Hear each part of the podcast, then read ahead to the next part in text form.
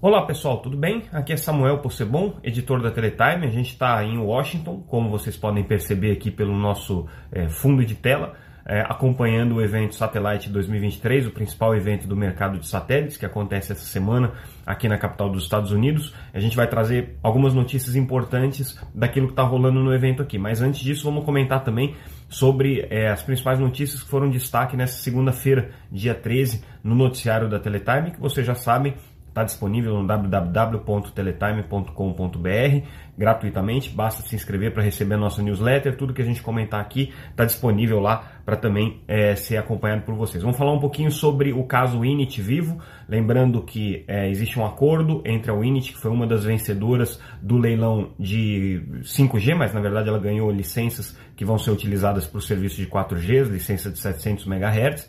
e ela tem um acordo com a Vivo para a utilização da infraestrutura da Winit para aluguel das radiofrequências que ela adquiriu no leilão e isso aí está sob aprovação, sob escrutínio da Anatel. É, tem sido uma tramitação bastante complicada para a Winit, ela está com muita resistência dentro da agência, já teve um parecer jurídico negativo, alguns pareceres técnicos que também foram no sentido negativo, principalmente com a abordagem concorrencial. Se percebeu é, nessas análises preliminares que a Anatel fez que a Winit, é, de alguma maneira, é, burlou o espírito do, do edital de 5G ao fazer um acordo com a, com a Vivo, que era explicitamente é, excluída do, le, do leilão dessa faixa de 700 MHz, mas de qualquer maneira a empresa ainda está tentando aprovar esse acordo na Anatel, porque ela alega que esse acordo é fundamental para dar viabilidade para o projeto dela, que começou com investimento aí da, da ordem de 1,4 bilhão de reais na compra das frequências e com a promessa aí do investimento ainda bilionário para ampliação e, e, e, cumprimento das obrigações da empresa que começam esse ano já. Né? E aí é, ela está recebendo uh, é, resistências de todos os lados para aprovação desse acordo e a novidade agora nessa, nessa é, é semana foi é, a entrada é, da BrisaNet, que é a maior operadora regional é, do Brasil, uma das maiores operadoras regionais do Brasil e que também venceu lotes regionais do edital de 5G, é, se manifestando junto ao CAD, contrária à aprovação do, do acordo da Unity com a Vivo. É, então é mais um foco aí de, de problema. O que, que a gente apurou sobre esse caso, é, para além dos argumentos aqui da BrisaNet, que já eram esperados, uma vez que as é, associações que representam as empresas competitivas já estavam é, manifestando resistências com relação a esse acordo e agora o fato da BrisaNet vir diretamente contra só corrobora essa visão. O que a gente apurou é que a Anatel está buscando ainda alternativas com relação a esse a, esse, a aprovação desse caso. É, o conselheiro é, Alexandre Freire, que é responsável pela relatoria dessa matéria, é, pediu diligências para as áreas técnicas da agência para que elas se manifestassem novamente diante de novos fatos trazidos pela UNIT, de pareceres, de é, é, posicionamentos técnicos que ela é, trouxe para rebater a visão dos técnicos da Anatel até aqui. E o, o jogo não está encerrado ainda dentro da agência. Existe realmente muita resistência para aprovação desse acordo, mas existem algumas é, é, articulações no sentido de buscar algumas alternativas. Porque qual que é a dificuldade? Caso você não aprove esse acordo da Vivo com a, com a Winit, a Winit vai ter que é, simplesmente oferecer os serviços para os provedores regionais. O problema para ela oferecer os serviços para os provedores regionais é que provavelmente ela não vai conseguir pagar a conta dos investimentos que ela tem que fazer e do 1,4 bilhão de reais que ela gastou é, na compra do espectro. Lembrando que ela gastou isso porque ela quis, né? O segundo colocado tinha um lance de 300 milhões é, de, de reais colocado ali naquela licitação, então, portanto, foi uma decisão dela fazer um lance mais agressivo, é, já certamente contando que teria um grande cliente na sua rede, né? E aí se especulava até na época do leilão de que esse cliente talvez fosse a TIM e não a Vivo, mas a surpresa foi quando é, o primeiro cliente oficializado acabou sendo a Vivo mesmo. É, além disso, tem mais um complicador que a gente apurou, e isso não está publicado na Teletime ainda, a gente vai fazer essa matéria hoje, mas é, o complicador que surgiu na história é que o Tribunal de Contas da União também pediu para olhar esse caso. Então, é, há cerca de duas semanas, é, o TCU oficiou a Anatel pedindo é, que a Anatel envie informações sobre como que está sendo tratado essa questão da Wind, porque no entendimento do, do TCU, pelo menos nessa manifestação que foi feita para a Anatel, existiu sim um, uma, uma, é, um desvirtuamento do é, edital de 5G que foi aprovado pelo TCU na aprovação na, na, na, celebração desse acordo. Então isso tumultua um pouco, porque agora a Anatel não só precisa fazer o trabalho interno, mas também o trabalho externo né, de tentar apresentar isso daí. É, se eu tivesse que cravar hoje, a maior chance é de que esse acordo não seria aprovado pela Anatel e aí a Winit vai ter que encontrar uma forma de é, viabilizar o seu negócio. É, não sabemos se é possível, né? ela vai ter que dar essa resposta, mas ela já tem obrigações para cumprir no final desse ano. Porém, ainda existem articulações dentro da Anatel para que seja viabilizado esse acordo. É complicado, é complexo, é, tem um componente adicional nessa história. É, esse acordo necessariamente vai passar por uma conversa com a TIM, porque é, é, existe a necessidade de um remanejamento das faixas de frequência e a TIM está justamente na faixa de frequência que precisa ser remanejada. Então a TIM tem que pedir para a Anatel autorização para fazer a troca de posição dela. Então a TIM vai ter que ser é, envolvida de alguma maneira para viabilizar a máxima eficiência no uso do espectro para vivo. É, e existe uma discussão sobre é, qual seria o espectro mínimo necessário para que os operadores regionais pudessem ter é, é o uso da faixa de 700 MHz, que ainda vai ficar com a Winit, que são 5 MHz, né? 5, uma faixa de tamanho de 5 MHz, que ainda vai ficar com, a Winit, e que para que é, essa faixa seja utilizada é preciso que os provedores regionais vejam nela é, tanto viabilidade técnica, ou seja, deles terem é, quantidade de atender clientes numa velocidade de banda larga razoável, quanto também é, viabilidade econômica, ou seja, o preço que a Unity é, cobra deles ser um preço razoável é, e que justifique para eles é, contratar infraestrutura terceirizada. Então esse assunto está bem complexo aqui e a gente traz essa informação. É, na, mesma, na mesma toada, a gente traz uma entrevista com o presidente da Telcomp, o Luiz Henrique é, Barbosa, e o, e o Luiz Henrique, o que ele comenta na entrevista é justamente é que ele vê a necessidade hoje do mercado ter um tratamento parecido é, com o que já está sendo dado com redes fixas, ou seja, com essa segregação entre é, operadores de redes neutras e operadores de serviço, que é uma tendência que a gente está vendo aí acontecer no mercado, com várias operadoras seguindo esse caminho, ele vê a necessidade de que isso aconteça também no mercado móvel, de forma a estimular a competição e garantir acesso a espectro por parte das operadoras móveis.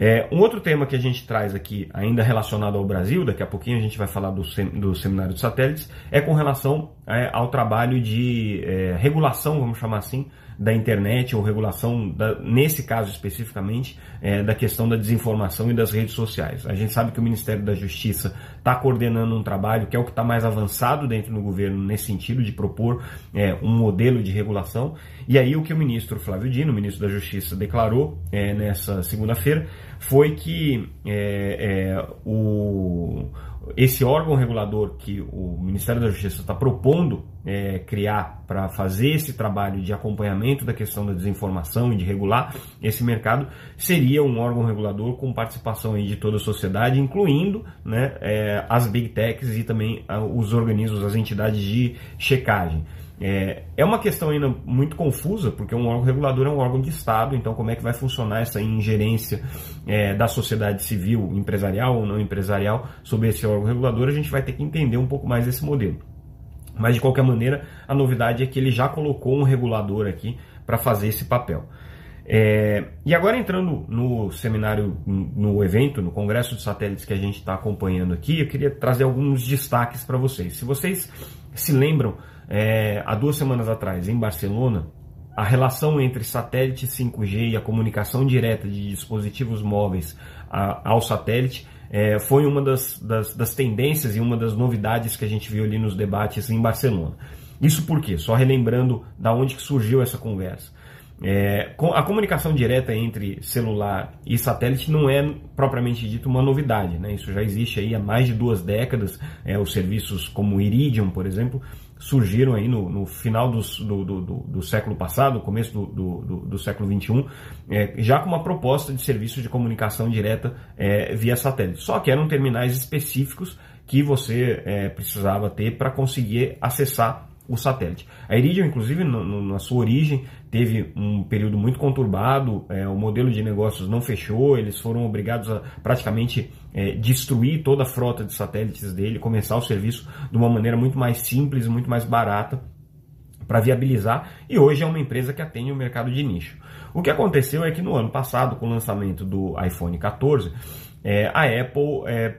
pela primeira vez anunciou um serviço de comunicação direta via satélite, que era para os serviços de emergência, acessando a rede é, é, da, da Globalstar, e esses serviços de emergência faziam uma comunicação entre o handset e o satélite. Depois disso, a gente já teve anúncios da Qualcomm é, com o Google é, para incorporar essas funcionalidades de comunicação via satélite é, diretamente no Snapdragon, que é o principal processador hoje utilizado em aparelhos móveis. A gente já teve lançamento de produtos, por exemplo, da Motorola, que fazem comunicação direta via satélite,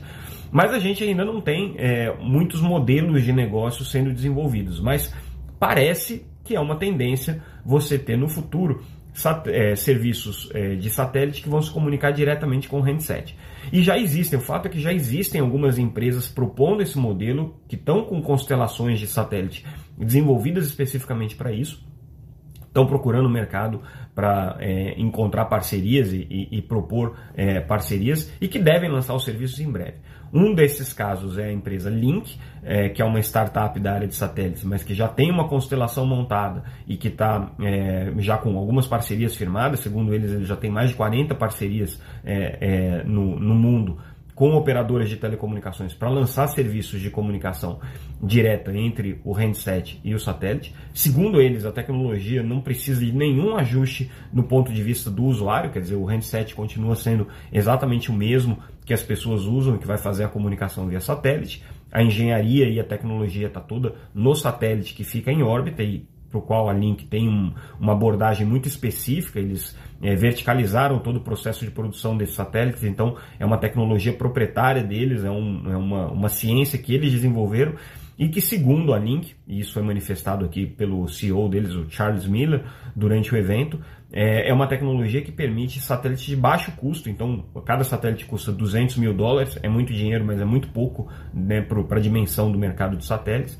e isso permite a oferta de serviços a um custo muito mais baixo. O problema é que eles foram justamente é, questionados sobre a viabilidade, viabilidade, desse modelo. E quem fez esse questionamento foi ninguém menos do que o CEO da Iridium, que é uma empresa que está é, pastando, vamos dizer assim, nesse mercado de comunicação direta via satélite há pelo menos duas décadas. E o que ele colocou é que ainda não existe modelo de negócio para isso, pelo menos não nesse, nessa proposta que a, que a Link está querendo trazer. É, a viabilidade é, do, do, ponto de vista de coordenação de frequências e de, é, é, mitigação das interferências que podem surgir é muito questionada ainda. Os reguladores não têm nenhuma abordagem para essa questão e que, portanto, é, esse é um, é, um, um, é um modelo que, apesar de é, é, tecnicamente possível, ele ainda está sendo é, bastante questionado pela própria indústria de satélites aqui. Então, lembrando que, claro, que nesse evento estão empresas muito consolidadas e tradicionais do mercado de satélites, junto com startups e empresas inovadoras. E aí, o que o presidente dessa Link é, colocou aqui durante os debates é justamente que o que a indústria de satélites está fazendo hoje com relação a esses serviços é mais ou menos um processo de autonegação que aconteceu é, no, no, meados é, do, do, do, da década passada, 2006, 2007, quando é, as grandes fabricantes de handsets, de celulares, é, questionavam a viabilidade de modelos como o do iPhone. Né? Então, é, justamente a, o debate agora é: será que isso é uma coisa tão inovadora que a gente vai ver os resultados daqui a alguns anos e que vai ser completamente transformador do mercado de satélites e do mercado de telecomunicações em geral? Ou será que isso é só uma, uma especulação né, de startups que estão querendo lançar ideias, mas que ainda não tem muita clareza de como vão ganhar dinheiro com essas ideias, nem como vão viabilizar tecnicamente, regulatoriamente essas ideias. Então esse foi um debate interessante que a gente viu aqui e esse embate entre o CEO da Iridium e o CEO da Link, e o CEO da Link foi muito, muito é, rico nesse sentido, de expor esses dois pontos de vista. Não foi o único, a gente também teve é, um outro debate importante que aconteceu é, aqui em, em, em, Washington e que foi mais ou menos na mesma linha, esse aí envolvendo um brasileiro, que é o, o Rui Pinto. O Rui Pinto é, principal, é o principal executivo da área de tecnologia é, da SES, que é uma das maiores empresas de satélite, uma das grandes empresas de satélite, e o CEO de uma empresa chamada Mangata, que faz também a mesma coisa, comunicação direta via satélites. É, o Brian Holtz, que é, é, o, é o presidente da Mangata. E o que o Rui Pinto é, trouxe na discussão é que ele não vê ainda, né, e dentro da perspectiva dele, a viabilidade desses modelos de satélites de órbita baixa é, funcionarem é, na oferta de serviços exclusivamente dedicados a, é, ao consumidor final.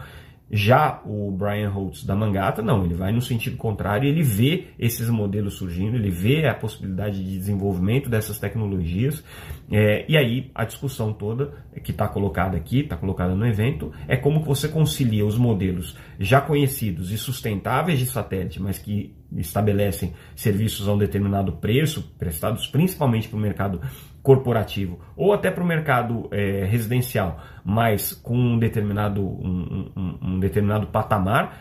é, com modelos que se propõem a serem modelos é, complementares aos serviços de telecomunicações que a gente tem hoje, seja é, de celular, é, é, na oferta de serviços de celular, seja na oferta de serviços de banda larga, com, com velocidades equivalentes ao que se tem com fibra, ao que se tem com é, outras tecnologias de acesso à banda larga.